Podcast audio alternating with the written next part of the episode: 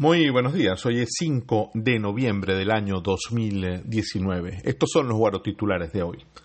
Comenzamos eh, por el impulso, hay un trabajo especial. ¿Cuánto cuesta ser atendido de emergencia en una clínica de Barquisimeto?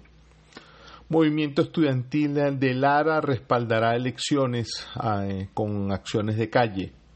Proponen a Vladimir Padrino para integrar un nuevo CNE van, eh, eh, perdón, pasamos a el nacional. Eh, Argentina, el nuevo, el gobierno electo de Argentina propone que haya elecciones en Venezuela sin, sin proscribir a nadie, virtualmente hablando de que Nicolás Maduro pueda ser candidato. En el nacional hayan cuerpos carbonizados en el vertedero de basura de la Bonanza en las afueras de Caracas.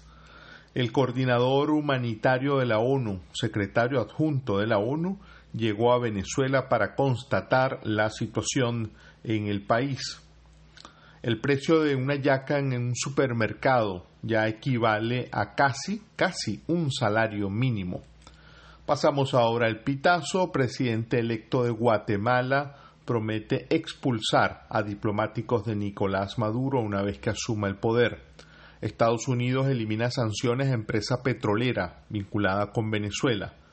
Desmembrados y calcinados hallan 11 cadáveres en el relleno sanitario de la Bonanza. Representantes de Maduro en El Salvador abandonaron ese país. Estos fueron los principales guaro titulares de hoy. Mi nombre es Andrés Cañizales. Usted puede seguirnos en la red social Twitter. Ahí estamos como arroba infocracia.